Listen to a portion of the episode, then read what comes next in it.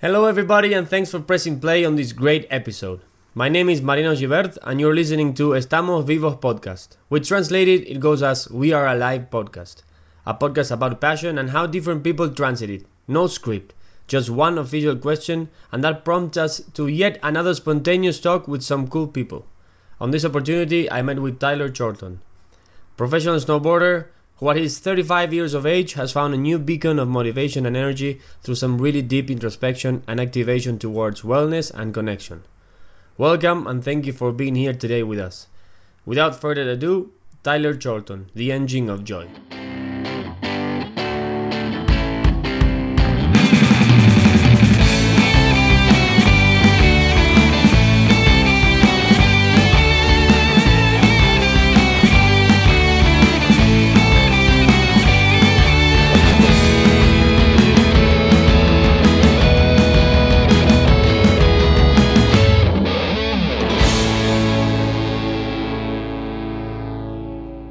Has been a constant flow of snowboarding for almost 20 years now. One of England's best snowboarders and one of EU's specialty imports. Personal style and creativity are some of his traits, and we chat about all of this and much more during our time in an empty hotel in Andorra at the beginning of the year. We touch on some of his most difficult times in snowboarding and life and how he managed to stay on top of them. From his stance on COVID pandemic, his very own way on keeping healthy, and even touching on Nicolas Mueller's present situation and how he feels about it. It was a pretty sincere talk and could learn a little bit more on how people keep going forth and bettering themselves even when the pain is unbearable and you think about quitting your passion altogether.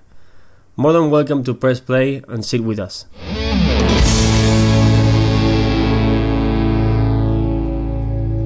Okay, everybody, here we are once again. Estamos Vivos podcast. You already listened to the intro, and now it's it's live. It's vivo, and here we are with Tyler Chorlton, we are in Andorra. It's minus 12 degrees outside. Luckily, we are inside near a pool in an abandoned hotel. It looks like it because of COVID. So we're waiting, waiting on people. But I hope nobody's coming. I had I had Tyler on the list for a while now. We talked in September, but it never happened. Like especially with COVID. especially with COVID in the middle. But uh, Estamos Vivos, it's about making things happen. So here we are with Tyler Chorlton. Tyler, tell me a little bit about yourself. On where did you grow up and how do you end up being a snowboarder? So I was born in the UK and uh, ended up uh, growing up in France, um, like way down the south of France, uh, probably two hours from Andorra, and. Um, that was kind of pretty boring. Pretty. Uh, it was just in the middle of nowhere. There wasn't many kids. I mean, you know, you had your school kids, but it was Yeah. it was a, a very boring place to grow up. A really nice place to go and retire, for sure. Now growing Now up, I look at it. Uh, yeah, come full full circle. circle. Now I look at the place. I'm like, wow, this is paradise. Uh, but uh, yeah, my dream was to get up to Andorra as soon as I could to go snowboarding. I always had a, an obsession with snow and and being in the air for some reason. So snowboarding seemed to tick all the boxes. So And be- before snowboarding, what did you do? So, so Nothing much. Every, everything turned into snowboarding. What did you do before that? Before that, just school. Um, growing up, growing up in France, not much. I mean, uh, it's usual kid no, life, no, you no know. soccer, no skateboarding. Mm, I got into snow, uh, skateboarding exactly the same time as snowboarding, pretty much. What age? Uh, 12, 11, 12. Ah, okay. Yeah. Um, and then what was I into? We were just like pretty um, outdoor kids. We built a lot of dens, Yeah. go and camp for a few days out in the wild and stuff, trying to survive survive off nature a little bit. You know, we were quite into that stuff. And um, but yeah, then when I came to Andorra, got into snowboarding, picked it up pretty fast, made a lot of friends around here, and then that was it. I came up to Andorra for school, uh, and uh, they they kind of messed me around actually when I um, Did they do? when I when I moved to Andorra, I was supposed to go and do a, a course, like a two year course in uh, like college here, and um, my old school forgot to send the confirmation, No. that I was coming. So I filled in all the paperwork and everything, sent it off, everything. But my old school just didn't send off like the last confirmation. So when I got to class here, they were like, "Well, you're not on our list." So You lost the yeah, year, so I lost the year. So I had to go back a year, repeat a year, and uh, so I was like, "Fuck it, whatever. I'll take advantage of the year and just learn Spanish." So I didn't really care much about my grade. I just focused every day on trying to learn as much Spanish as I could, and uh, then the year after was like. I think it was on like the first day of, of class. I got a phone call from uh, the British national new coach for snowboarding, and he was like, "Yeah, we're, we're all going to Canada for the season. If you want to come with us, and you're in." You know, I was like, "Shit, okay, well, fuck school. See you later." That's an easy. And your and your parents said, okay, yeah, go snowboarding. yeah, pretty much. My dad was like, "Well, you're only gonna get one opportunity like this in your life, so go for it. Go for it. Yeah. Nice. You can always study later." Did you study? Did you ever study later? No, No. I studied the school of life, bro. School of life. That's mostly what a lot of us did. Yeah, I learned I learned way more from life than I ever did at school. I can tell you that. Big time. How how old are you now, Tyler? 34, nearly 35 soon. When when when's your birthday? Uh, February 10th. Oh, okay, thirty five right now. Yeah. In one month. Yeah.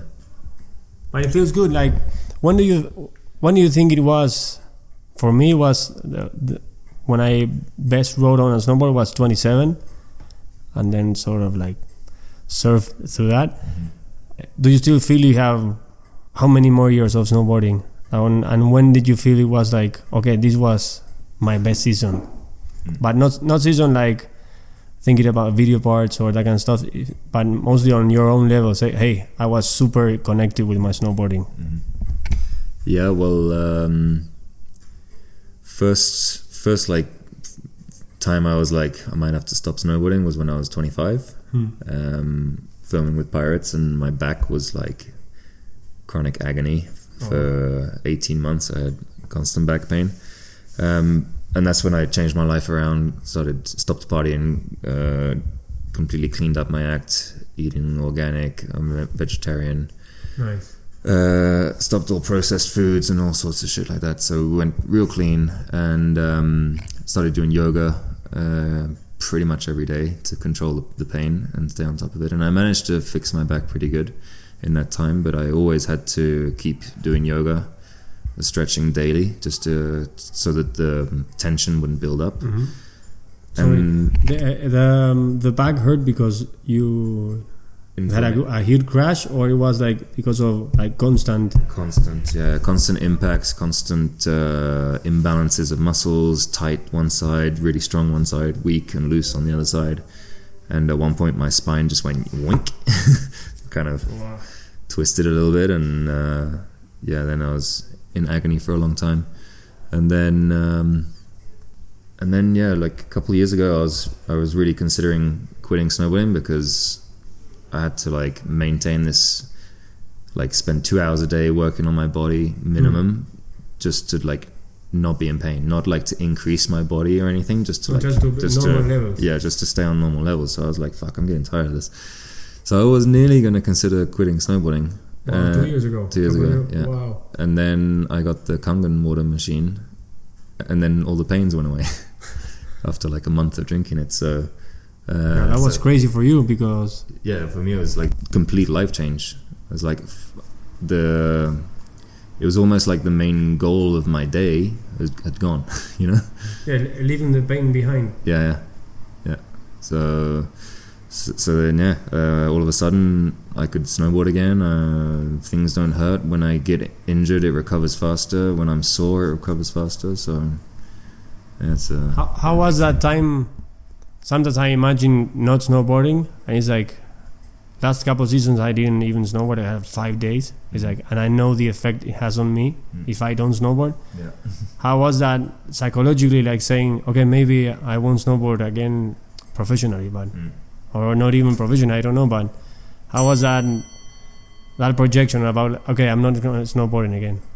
It was scary. I, I mean, I didn't want to think about it too much, you know, and I think, I don't know, maybe that's just how I found the water as well. You know, I was looking for, for solutions to, to keep going, but I mean, the water the only reason I really got the water was to fend off uh, some something in the, the distant future. So like maybe some cancer or something. Mm. Uh, I always knew that uh, that the body needs to be a little bit more on the alkaline side of the scale, like a 7.4 pH rather than a that's a 6.8, which is where most people are at today. Mhm. And um, I always knew as well that there was a shit way of making your body alkaline, and then a good way, which is through electricity, which we'll talk about later. But um, it, it, it really didn't dawn on me that I was gonna have this pain relief as well at the same time, and it was gonna fix all my back and my pain issues. You know, I, I, it wasn't that you were looking for it just Not at all. just for that. it was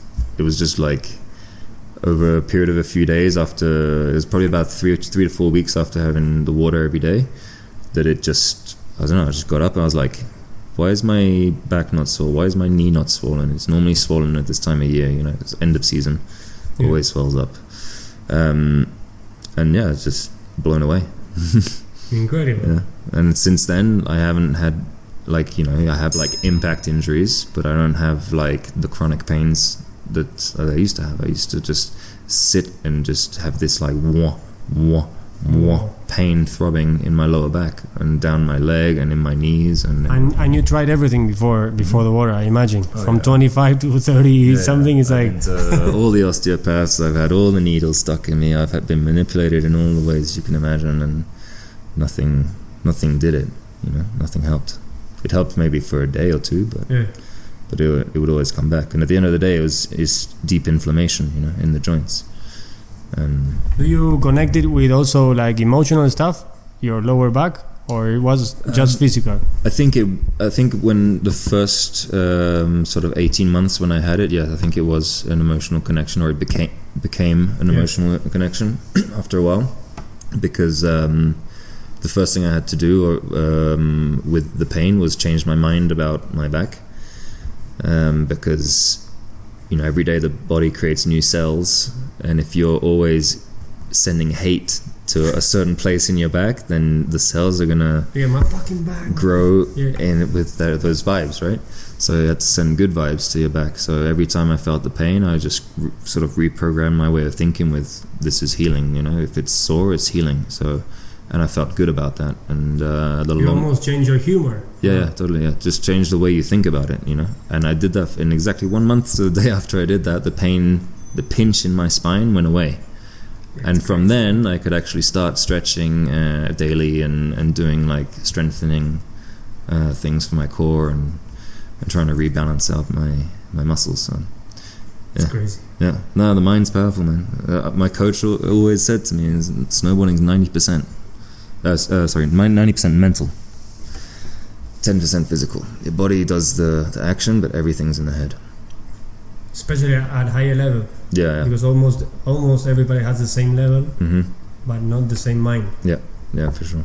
In your in that gap between 25 and 30 something, the water you find at 25, right? No, no, water I found only two years ago.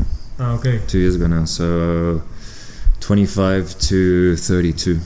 That was the search for like getting rid of the pain. Yeah, yeah, and yeah. You change. That's my my healthy You turn, journey. you turn vegetarian at 25 too, right? Yeah, 25. I'm a vegetarian. Um, stopped all processed foods.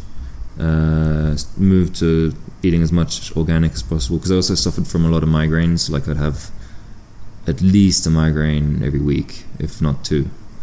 Um, no, no. No, no, now not really? now not at all. Now, I, if I get one, it's like once every two to four weeks. And now the difference is when they when they start, I can kind of control them and get rid of them. Whereas Mm. before, as soon as it started, there was I'm done. I'm done until I puke, basically. No. yeah, it got really bad for a while. And then you pop in ibuprofens and shit, and they're not doing anything after a while, and yeah, not good. And your kidney starts saying, hey, help. hmm Yeah, yeah. So that's why you know I had to go for a heavy detox, and the the most efficient, deepest detox I found was the Kangen water. Since since the last two years, my body's changed a lot from, like, or, or obviously already the the previous years of being healthy Yes. And sort of laid laid the, laid the right foundation. Yeah, definitely. And but now it's uh, I, my body feels. I, my body's never felt this good. I don't think I felt this good since I was a kid. You know what I mean? Like all my teenage years, where I started bashing and bruising myself on a skateboard or a snowboard. Like Imagine starting with it's just been a pain journey for years. Yeah, it's- yeah. Imagine, fuck, that would be amazing. Start a kid off with Kangen water on their journey, being a pro. Imagine. Mm. Maybe he doesn't even snowboard at 20. He's like, I'm, I'm off now. I'm gonna do something else. Yeah, yeah. To, you don't need to. I have. I told you before. I had like the um, the main question here is only one. Everybody that is listening to this and listened to this before knows I always make the question at the beginning, but with Tyler I'm trying new things, like with every other interview. So I'm gonna I'm gonna ask you the question now. That we are a little bit into the into the interview, and it's it's really simple, and I'm just gonna say it. It's like what makes you feel alive. Hmm. it's actually quite simple. Feeling good. and you can switch that on if you want. you know, a lot of people don't know you can switch on feeling good. And How do you do that? I don't know, you just feel good. you just bring up the feeling in, in your chest. I don't know. You uh, you think about I don't know. You look at something that and you appreciate it. It could be the mountain. For me, it's that's one of my main ones. I look at a mountain, I go or the sky and clouds and shit, and I go, "Fuck, that looks really cool." I feel good, and I I in- intensify the feeling, you know. And that's that's what life's worth living for. If you don't create that good feeling in you, what are you alive for? You just here to feel miserable all the time. So that's pretty much simple. And snowboarding brings me joy. Uh, traveling to beautiful places that I get to see with my eyes brings me a lot of joy, and being with cool people brings me a lot of joy. That's great, man. It's good because uh, yeah, I know, but every time is different. Yeah, Whatever every people like, for example, ima- imagine like it's a cold, it's like a really cold start. It's like, hey, what makes you feel alive? The first question is like, some Yeah. people like start to stutter, or they or they make like the, the typical the typical, no, because I breathe Yeah. and. I mean- and everything, every every answer is correct. That's the good part. Yeah, true. I mean, I've also had like these eight years to, to wonder that as well, you know. Part of this eight year health journey has also been a mindset journey as well. Yeah. So, so yeah, I, I, I do know what makes me happy and it's what I live for. and thinking about that journey that that left you here in this moment mm-hmm. like being appreciative and also appreciative of the bad thing that happens because this is for something it's like hey if this hurting in in a couple of years or 50 years or 5 is going to be wisdom Mhm. eventually Exactly. which were the um, the hardships that you found mostly in this journey which were the the biggest obstacles the biggest gaps or Yeah. hurdles you you found in this journey because lo- I think lots of people on the other side of of this microphone are going through something like everybody Mhm. and I always think that I have to reach some place and it's like for me it's like you have to reach that place like every day to reach that place eventually. Like Yeah, I want to get rid of the pain. Okay but I have to think about today. I can't think 5 years from now. Mm. how did you manage that like anxiety of feeling better? Because I want to feel better than now because I feel shitty. Mm. and then while you were good while you were feeling like good because you change your diet and you change your perspective how did you keep that that spirit high? Because life gives you curve curveballs all the time Yeah, yeah, for sure. I mean, again, I'm gonna go back to it, and it's like mani- uh, generating and manifesting that good feeling Mhm. within you. Um, you know, I've been through a few pretty shitty relationships. Um, I've had a few business partners that really fucking screwed me over. Um, and I've suffered a lot of physical pain in my life. Um, and every, well, from the time I got screwed over in, in the business, that was when I changed my perspective on things and discovered that I could actually feel good at will. I didn't have to be a victim to my surroundings or my thoughts. You know, I am the controller of my life, not my thoughts. My thoughts are just tools. So, you know, when um, when my old business was like completely crumbling to the ground and we were sitting up sideways with Merlin, um, all I was doing all day was focusing on on how good my back was feeling, not being distracted by all the other shit, you know. And somehow all the other shit fell into place. That's- that's so- that- you know and that is funny but that's life works like that uh, the more you worry the more you stress and the more you're kind of bringing it on yourself about all the shit that goes on in, in, around you in your life you know. The more you focus on the bad shit the more you're going to get yourself down. It comes down to what you notice as well. Like if you notice sh- the shit that goes bad in your life rather than noticing the stuff that goes b- good in your life. Because a lot of us something goes good we're like oh sweet N- And that's it. that's it we're like we kind of expect it to go good all the time rather than being like slaves to both things. Yeah. When, when good, when the, when the things go good and things go bad, we're slaves for both feelings. Exactly. Yeah. But you can choose which one you want to be harnessing. You know. Mm. it's hard. yeah, it's hard for sure, and it's easy to get distracted by something shit that happens next to you as well. But uh, that's what's got me through the shit times. Definitely, it's just trying to focus, uh, keep the thoughts narrow, so not scatter your thoughts all over the place. Try and concentrate on a on a few things that don't make you feel shit. Yeah. that make you feel good. There's always something. Yeah, yeah, there's always something in life. I mean, for me, the the biggest one is being able to feel good. That's the biggest one that makes me feel good. Yeah, we're alive. We we have bodies. We're functioning. We we feel good. You can see the sky. You can see the sky. You can enjoy life. You can feel. Like feeling is an incredible thing, and I think a lot of us are pretty disconnected from the sensation of feeling, especially the guys. We only feel the shit stuff. We feel down. We feel the depression. We feel the anger, but we very rarely feel the good, especially at will. You know, but every every moment in life is a choice. So So you're having Well- good choices lately. yeah, kind of. I've been a little bit lazy, but But it's Better- normal too, man. much better than uh, than my first quarter decade on uh, sorry quarter century on the planet. Quarter decade. quarter decade that wouldn't be long. But yeah, on the same realm, what aspect of your personality do you think helped you the most on not only this journey, but in your snowboarding career also? um, I think my I'm always a little bit more um, stand out, a bit more authentic. I always go and go and did my own thing and have my own style and stuff. True Aquarian mode. um, but yeah, I never wanted to follow the grain. Never wanted to do what everyone else did, and uh, somehow that helped me out quite a bit. So, you know, who else would have uh, made, built a little uh, end of career on elbow carves? A creative one. yeah, Yeah. well, yeah. I was like, shit. There's room to play here. You know, we got to do something with this. So, yeah. But there, do you feel like there's always room to play?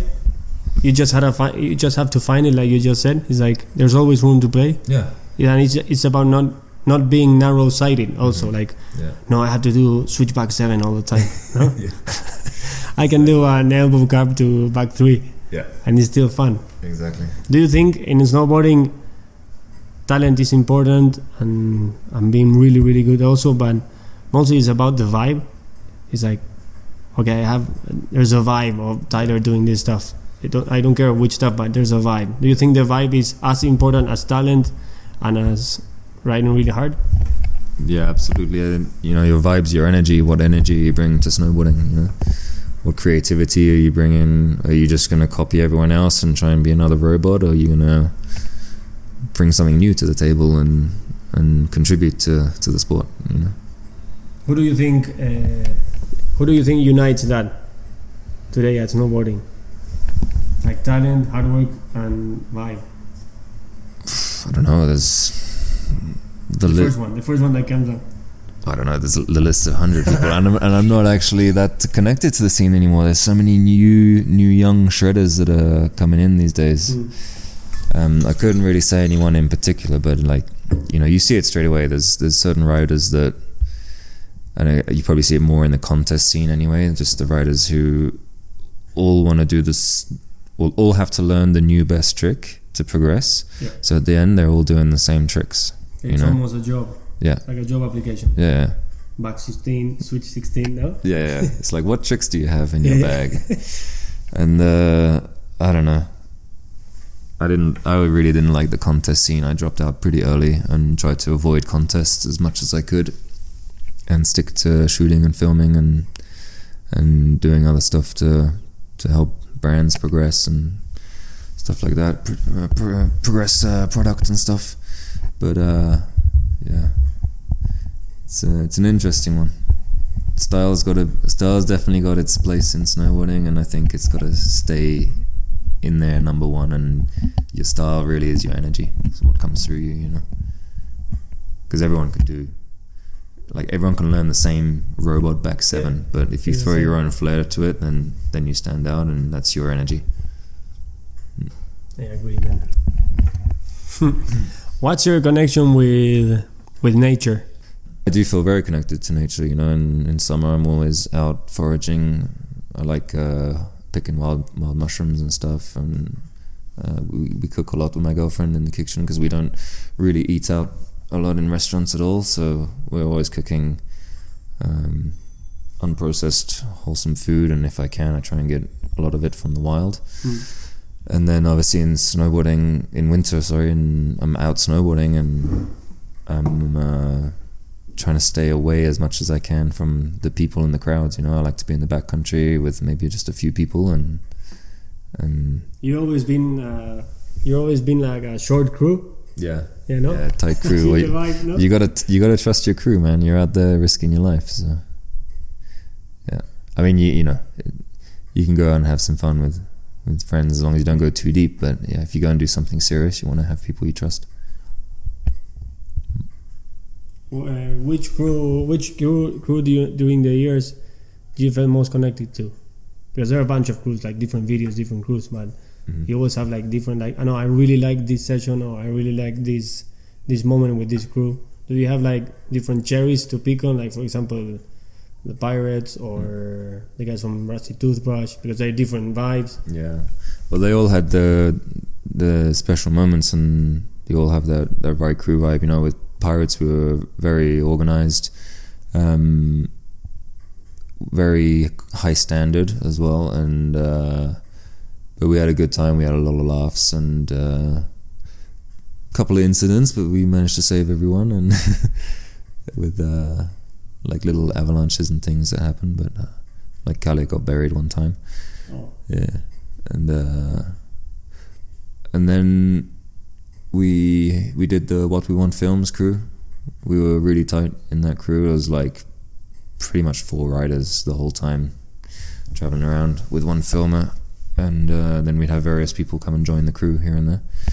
Um, They were all British, no. no, no, these were mostly French and Swiss crew, and uh, that was the Apo days.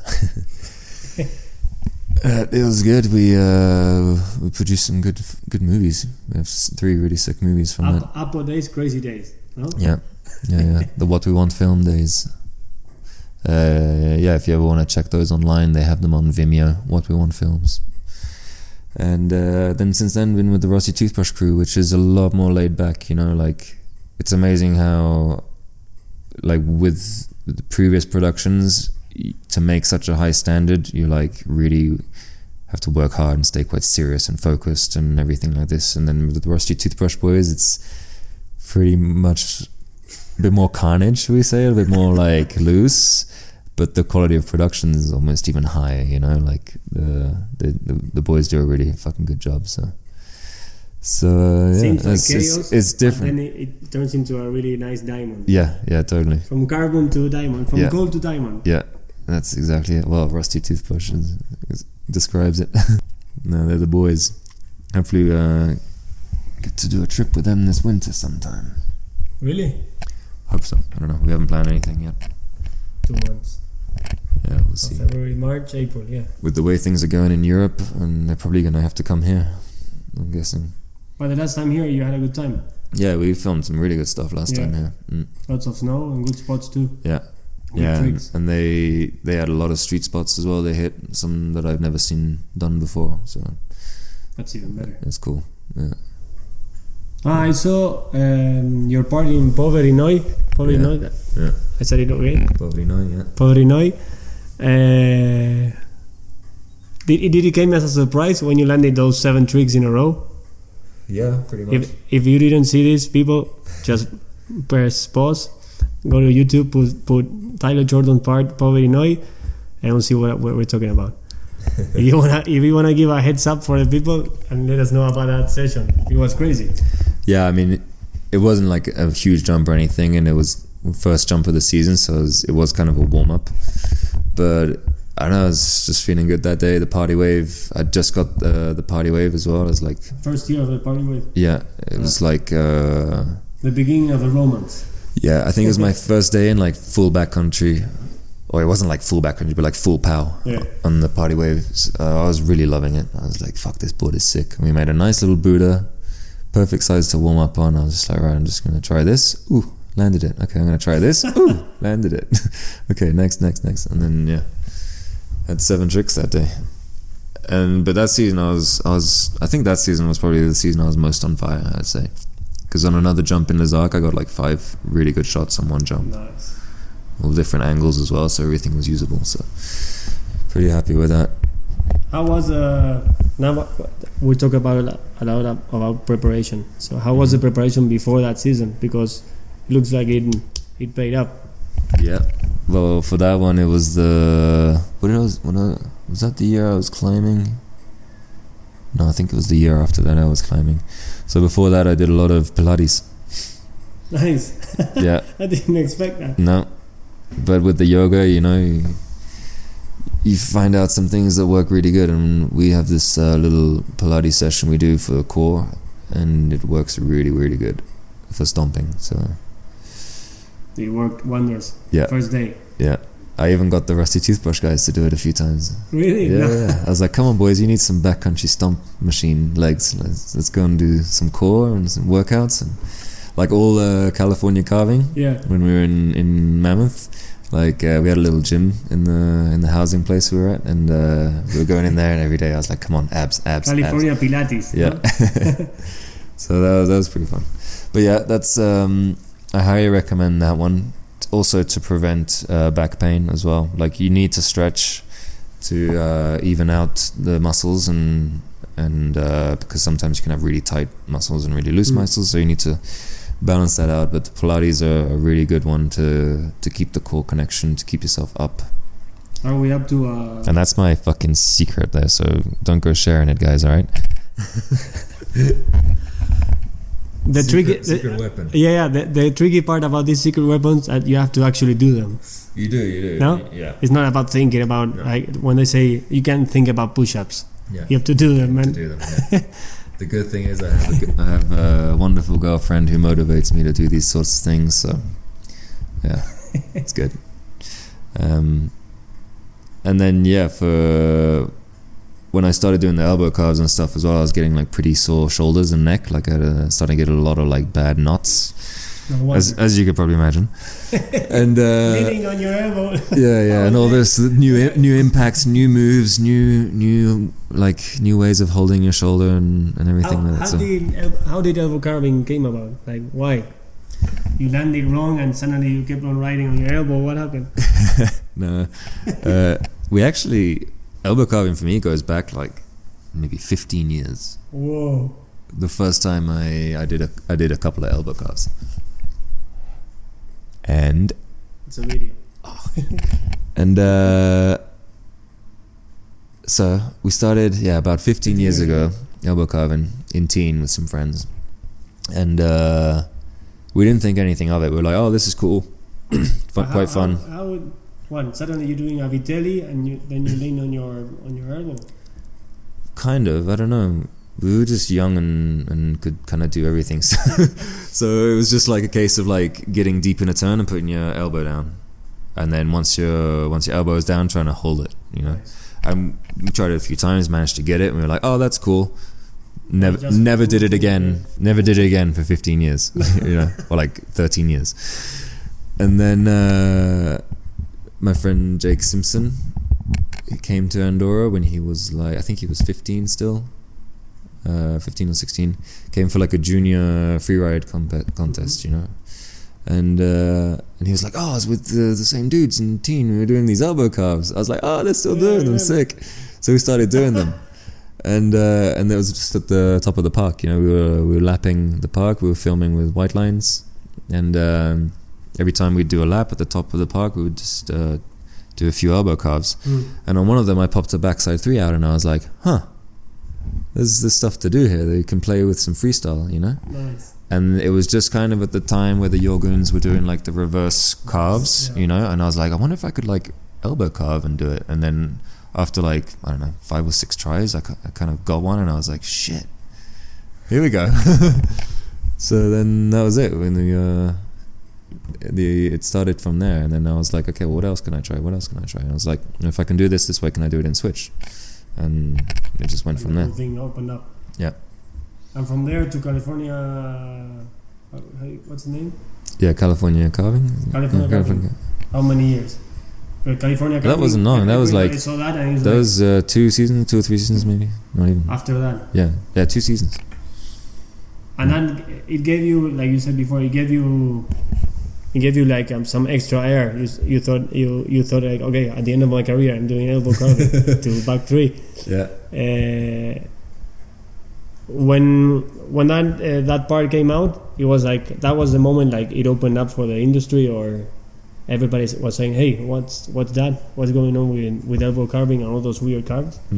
Yeah, I mean that that was because obviously before then no one had really added freestyle to to elbow carves. So Mm. as soon as I did, it was like kind of a new hype, and um, yeah, it's it's been pretty good. But like like you say, it's I thought I was coming to the end of my career, but now thanks to elbow carving and the water, I'm like fuck, I can do this for years, man. Like I'm, I've, you know, I've got the I'm in the best shape I've been in my life. Nice. My body feels better than when I was a kid. And I'm ready to go. I've got all these skills and And also, the good I want to like, create more. what more surprises do I have? Like yeah, good exactly, surprises. exactly. Because all of these elbow carve tricks, they've all been a surprise. So yeah, what's And what else is there? too. Yeah, totally. I wasn't expecting that one. so yeah, no, it's it's been good. Let's talk about a little bit. First off, your journey with Battalion. Yeah. because it was I think it was like a, like ups and downs no I just I, I left for four years. okay I'll, I'll tell the story. yeah mostly that story but mostly like to dig in a, a little bit about relationship with your brands because finally at, at the end of the day is a relationship with people Yeah, yeah, totally. no Yeah. Yeah, so um, I started writing with Battalion uh, that was 2003, I think. Three? No. Four. 2004. 2004, I met them at ISPO, and then in we made it official the following season. And um, and then I rode for them for five years. Oh, there goes the clock. Two seconds, we'll cut this out. Do a little COVID 420 cough.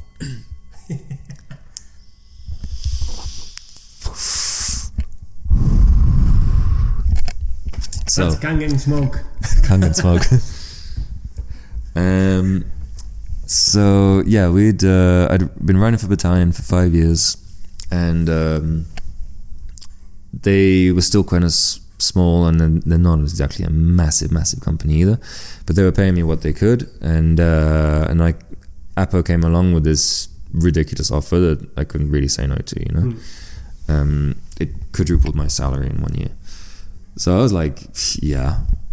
Uh, my team manager was like, if you don't take this, you're fucking stupid. so I was like, okay, but all still cool between us. So I went off, I did my Apo years. Um, first two years were amazing. Uh, and then it then went downhill really fast with Apo. Uh, I don't know if any of the listeners know the history, but uh, they kind of went went too big too fast, Mm. uh, promised too much, and ended up bankrupt basically, and screwed over a lot of people, me included, and all my what we want film friends, and yeah, just a lot of people. There's the clock again. Oh, that was quick. Or- it didn't give you any time to no, no. Um, yeah, so a lot of people weren't very happy with that, and um, I that season I was searching for sponsors because um, that was the other thing is Apo wouldn't let us look for new sponsors as they were quietly closing down the company. You know, it was only until the contract Ah. finished that we were allowed to start, which meant we lost a season, which was a, a bit annoying.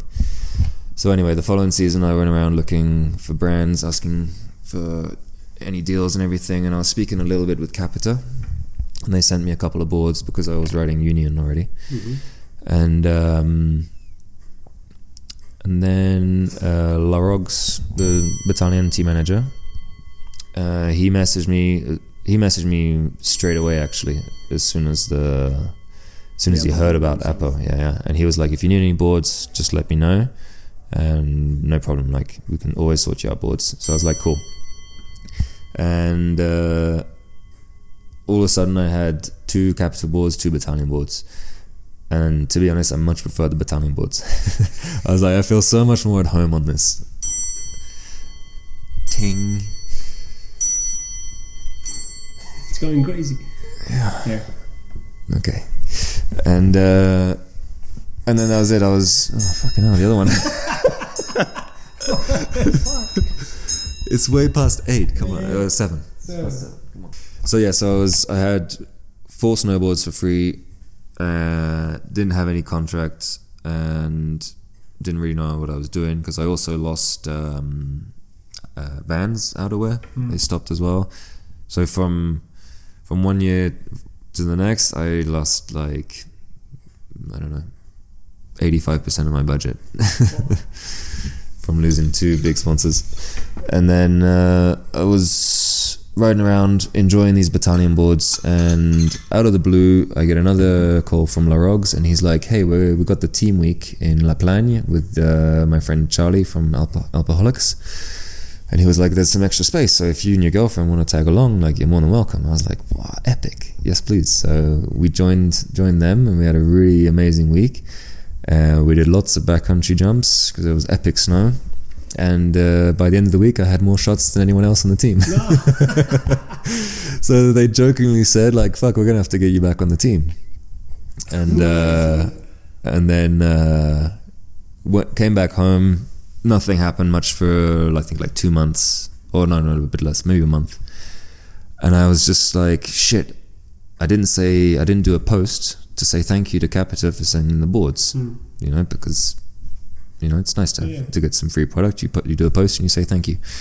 So I put a post up, and then that very same day, I get calls from almost everyone in battalion, like going, "Dude, what's up? Did you make a deal? What's going on? Oh shit, we're gonna have to send you a contract." so that was it. The next day, I had an email with a contract in it from battalion.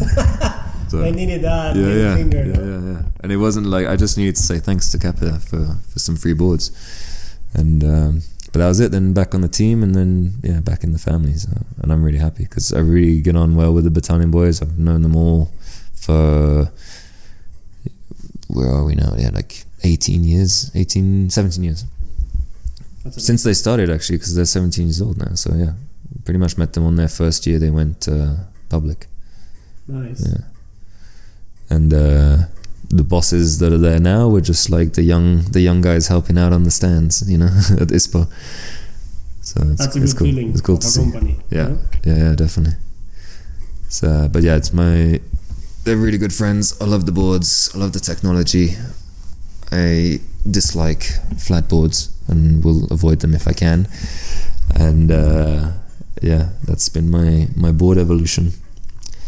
So. How, uh, how how much input did you have, or do you have in on boards?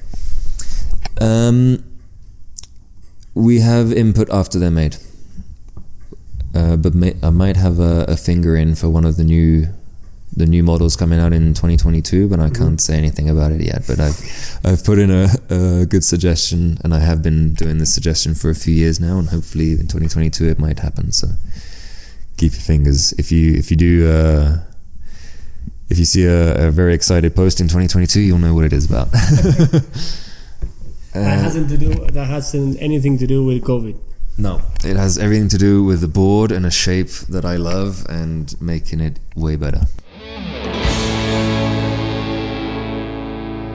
Les Pido permiso para tomarnos una pequeñísima pausa. Espero estén disfrutando de esta hermosa charla y quería aprovechar este momento para agradecer a Gran Valira por su apoyo a Estamos Vivos Podcast. Como muchos sabrán, nunca quise interrumpir las charlas con cortes comerciales, pero este primer apoyo llega de manera orgánica, fruto de justamente lo que nos une y hace sentir un poco más vivos. Gran Valira es el centro de esquí más grande del sur de Europa y padre de uno de los parques con más historia y evolución en Europa. No duden en chequear sus redes y si tienen la oportunidad de visitarlo, háganlo. Felicidad asegurada todo el año. Quería contarles también que uno de los primeros apoyos a esta serie de charlas en Andorra fue la de All One Brand, una marca con su base en España, con mucho estilo, pero por sobre todo con un mensaje de unión y comunidad que me llega hondo. No duden en darle un follow en sus redes y por qué no encontrar tu nueva prenda favorita en su web. Por último, y sin sacarles más tiempo de esta charla, quería agradecer también a Slideways, la tienda de snowboard por excelencia de Andorra. Más de 10 años siendo el centro de la pasión por el snowboard en Pirineos y por qué no España. Otra visita obligada si están por Andorra. Gracias por esperar y aquí volvemos con esta gran charla. I don't know if this is going to be on the chat too, but can I ask you about um, the situation with Nico? Yeah, What do you think about it? yeah, Okay. sure. Okay, it's just it's it's like this, people. It's bare. Yeah. uh, so I think it's real fucked up, really. Honestly, what happened to Nico? Um, what happened to snowboarders being rebels, man? Like, what happened to the resistance? You know, I thought snowboarders were cool. Um, so what if he spoke his mind? You know, that's what snowboarders do. We live to express freedom, no matter what. And yeah, some you know the brands can say, "Oh well, we just want it to to not we, we want to go snowboarding and not think about all that stuff." But dude, that's just escapism, man. Like reality is in front of your eyes. The world isn't just a bunch of bubbles stuck together. It's like we're in this. We're all in this. You know, I don't want to say the the phrase. We're all in this G four. Uh, but uh, you know, we all live together. We are. We share the same earth. Um, Why do you think nobody's talking about it in the industry? uh, because people are scared, man. They're fucking pussies. Literally, you know. They're. But it didn't happen to you. And it didn't happen to you. It didn't happen to me. I didn't. I didn't go as hard as Nico. Um, although I agree with a lot of what Nico said, but, uh, because I understood the way he said it. Hmm. A lot of people very much misunderstood what he said about Soros and Black Lives Matter. Um, because Mostly the timing too. He said it like on the on the perfect yeah, it was a sensitive storm. time. Yeah, yeah, perfect yeah. storm. But he's right. Soros did pay thousands of people to create the whole situation. You know, hundreds of thousands of people probably. His tentacles are massive. Um, it's all. It all comes back to the open fund. s- Uh, yeah, open open fund society, isn't it? Um, it's all traceable. People can research it, but they don't. They just, you know, Hmm. get upset, start shouting, fire people. um, and yeah, we're supposed to be in a sport of freedom, I think, you know. And your opinion is that. And what happened? What is what the fuck happened to the world where people can't get along if they have a different opinion on something? You know. Most common thing is having different opinions, not the same opinion. Exactly. so I don't know. I think it's total bullshit what happened to him. Uh, but I know he's fine. I've spoken to him a few times. He's he's got a very bright future ahead. He's not bothered at all. He'll still snowboard. He'll still do his thing, and uh, he's happy. So he doesn't he doesn't have to deal with those people anymore. It's, 'Cause- it's like it's like when you which when you change your friends because you change. Mm-hmm. No? Yeah, exactly. When you change, your circle changes. At, at your own deter sometimes. No? Yeah. It's like Yeah, you yeah, think yeah. it's bad, Mm. but eventually it's good. Yeah. Very much true. Yeah, I mean, even in my life, I don't, uh, I don't have the friends I used to have. You know, like because you just you grow, you change, you you don't want to go and put yourself in situations that aren't beneficial for you anymore. So you distance yourself from people. Mm. And it's and it's okay too. Yeah, it's fine. I mean, it's it's healthy to do that. You know, you need you need those boundaries in your life. Otherwise, you're you just torn up, torn to pieces trying to help or do time. yeah try to help everyone and do things for people and everything and Yeah, friends, uh, couples, family, everything. Yeah yeah no you have your important ones and you do what you think but you you got to have your boundaries and and uh, respect yourself I think do what's do what you need to do for you because no one else is What are you doing for you And- now? And also I was gonna say you you can't help anyone else unless you are full. You know what I mean? Like uh, you can't uh, you can't fill someone else's cup up if your cup isn't full of your, your own. You know that You, old you, saying. drain, you drain yourself Yeah, exactly. And you consume yourself. without even knowing it. Yeah. You know it when it's too late. Yeah. Uh, this, is- this is a nice laid back one. we, we go laid back now. What's the best advice you have ever received? I don't know. I had a lot of advice, or I've taken things as advice a lot in my life. Um, I don't know. There's, there's endless advice. Maybe what what best advice I could uh, give people is uh, feel the world. Don't just be a victim to its senses and its uh, everything that comes at you on a daily basis. You know, feel it. You're alive. Yeah. one, another one. When do you feel the most inspired? Um, hmm. That is a good question. Obviously, being on my board inspires me. That's without question. Um, I mean, nature for sure. Biggest inspiration. You know, oh, it's a driver, more of an inspirate, inspirator, ins- inspirator. Uh, I don't know. It's like the medium. Everything Yeah. happens there. Yeah. Nature is is inspiring for sure.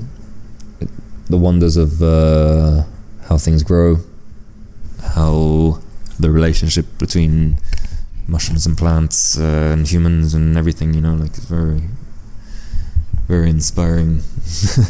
I have another one. This is like a, a quick quick shoot. What's the best thing that happened for, to you this year? But not this year, 20, 2021, but 2020. In 2021.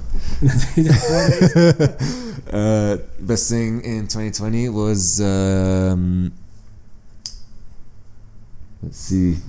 Because people right now is they're like crapping on 2020. I know, I know. People hate it, and I'm I'm actually stoked on 2020. Yeah. Like, I guess I didn't have to feel as bad for staying at home and resting my body as much because everyone else was doing it. you didn't feel guilty, like no, I'm staying home. yeah, I'm just chilling. I'm resting, stretching, um, working on my mindset and and things like that. Working on myself, you know, like. Um, Do you feel it was a necessary pause? I think the world needed it for re- sure. Resourceful, resourceful pause for you. for me, yeah, it was, it's, it's been great. I mean, my life didn't exactly change that much between like when COVID came, other than my season was a month shorter on either end of the Mm. season, and so like um, April we lost half of March, April, and we lost most of December. So, um, but yeah, I mean, my girlfriend and I, life didn't really change because we've already been working online now for a couple of years, so and uh, we don't as I said we don't drink we don't go out and party or, or eat much so we stay home we eat healthy we work on ourselves we we have our select friends and and yeah we just got to to spend time on us really which was good I think and I think th- a lot of the world needed that and I think a lot of the world wasted that opportunity. Hmm. You know?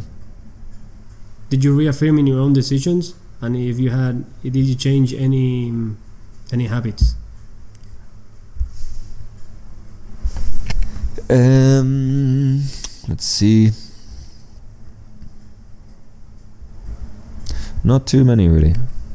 As I said, we were already living uh, a life that didn't change too much when COVID came, other than the fucking gloves and mask in the supermarkets and stuff. Like it made shopping for food a bit of a nightmare. But other than and yeah, I mean obviously you couldn't go out. Season was cut short. Um, but it didn't actually change that much for us. But new habits, um, we went to the gym a lot more. What else? New perspectives, or it just Um, reaffirmed the ones you were having. I mean, it, yeah, it definitely reaffirmed the things I was having. It definitely reaffirmed uh, the the power and the length of the reach of uh, the control system that has taken over the world right now. This uh, medical dictatorship run by the Rockefe- Rockefeller, Rothschild uh, dynasties, and the Chinese and the Italians. Yeah. it just confirmed confirmed uh, the Because people they've been talking about this for a while. yeah yeah yeah, what, what was going that something going to happen was going to happen in 2020. yeah people knew things were coming I mean what was it? I can't remember what the total number was but uh, so many CEOs um, On January, Yeah. Well, even the whole year before, there was like I think it's I don't know if it's in the thousands maybe, but like huge number of all these top company CEOs just resigned or or like just sold their shares or whatever. You know, yeah, they check out. Now, why? they knew it was coming. It was all planned. There's no denying it. One uh, we have only five more minutes here.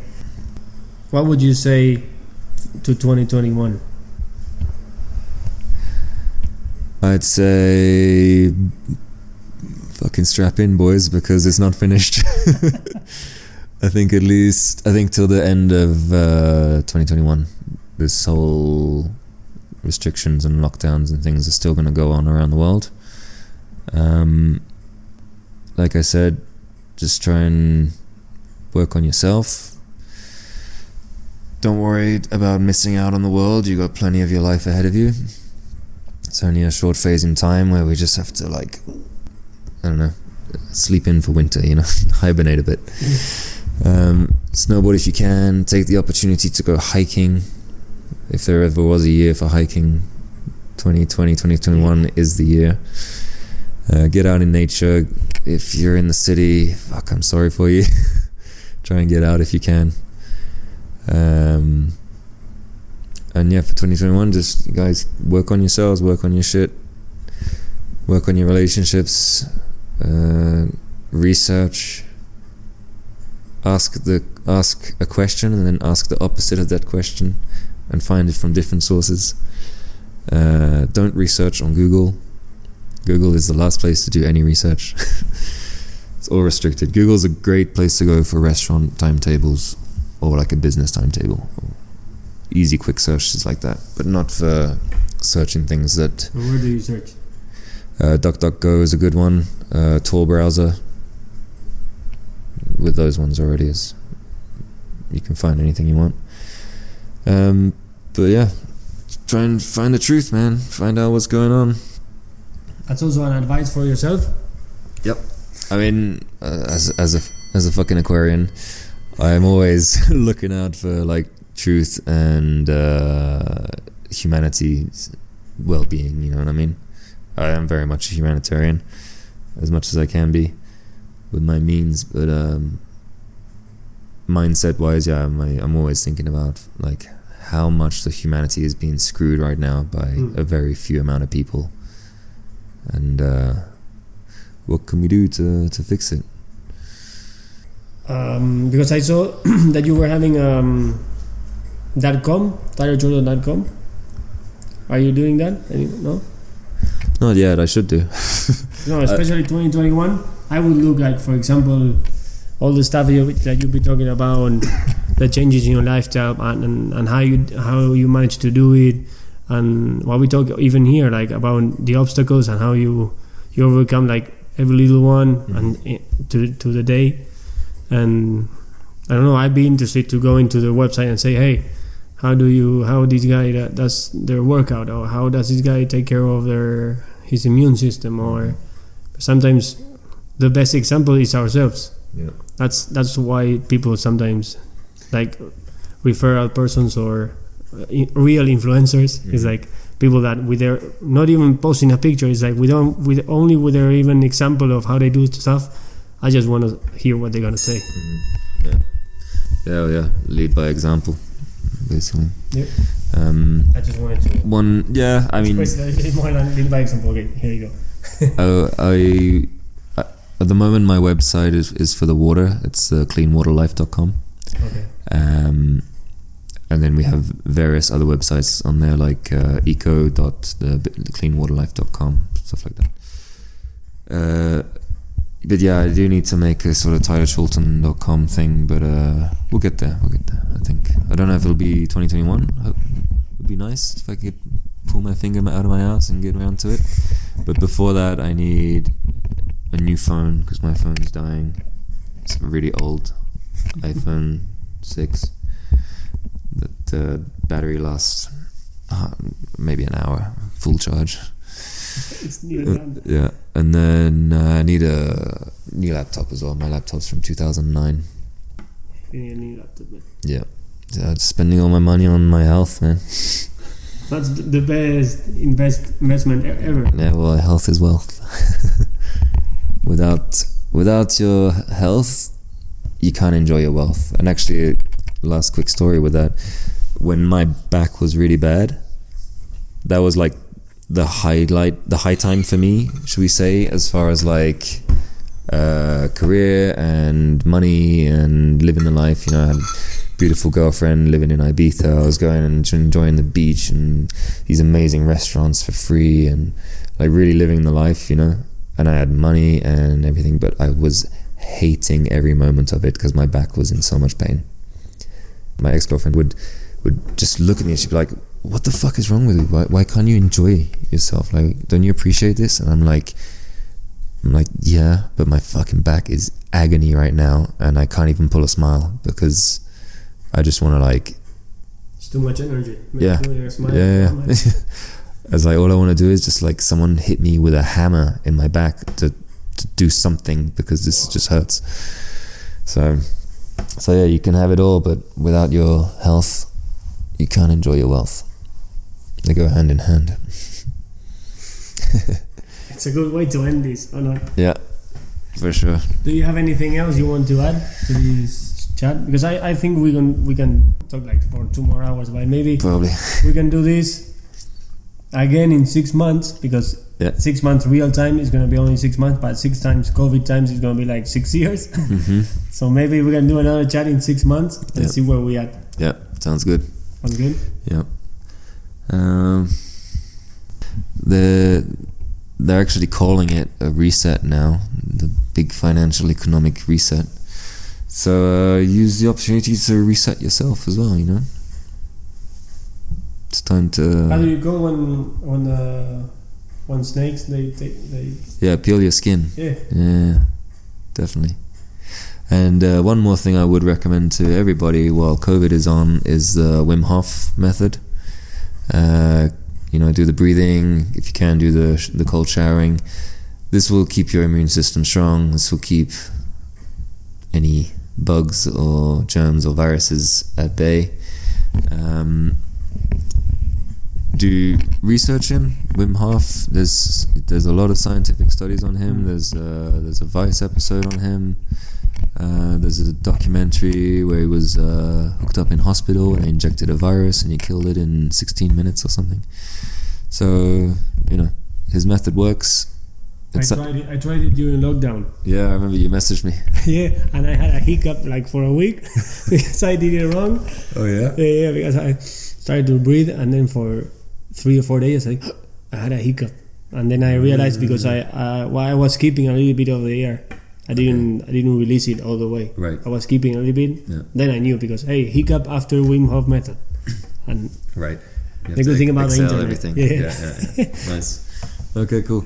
But yeah, that's my best advice. Um, there's a a really good product called Shilaji.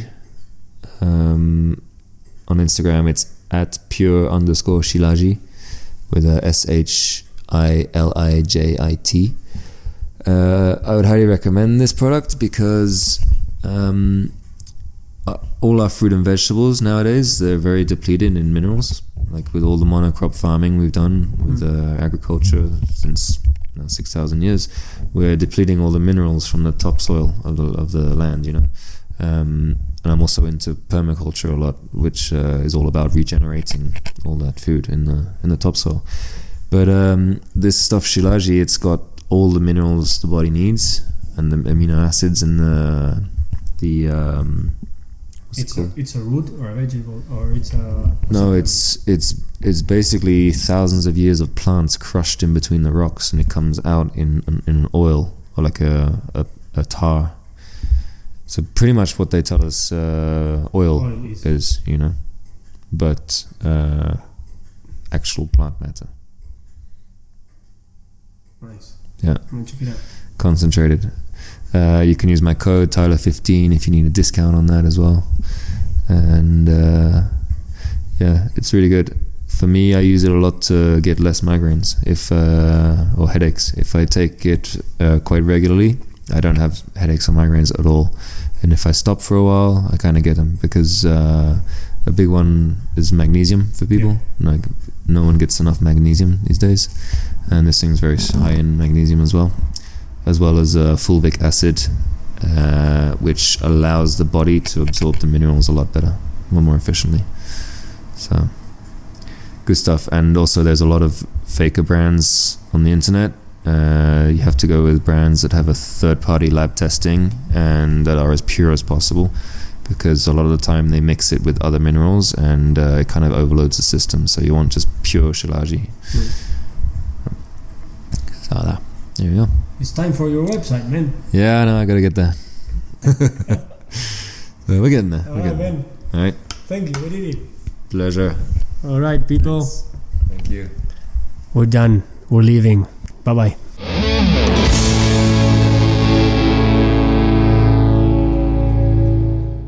For all of you that are still here, I say thank you and hope you enjoyed this chat as much as I did.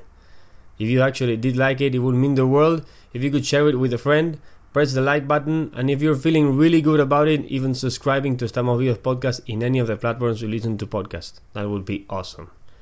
If you want to keep in touch with what is happening and will happen with my project, please follow through our social media. This chat with Tyler comes together with some more chats in a new format that highlights places first and then the people that, through that place, forge a life of passion. This time is Andorra, the sixth smallest country in Europe, right between France and Spain, where mountains, snow, cows, and mushrooms shape the lives of our guests. Hope to see you again soon, and thanks for reaching to the end of the podcast with me. Thank you again.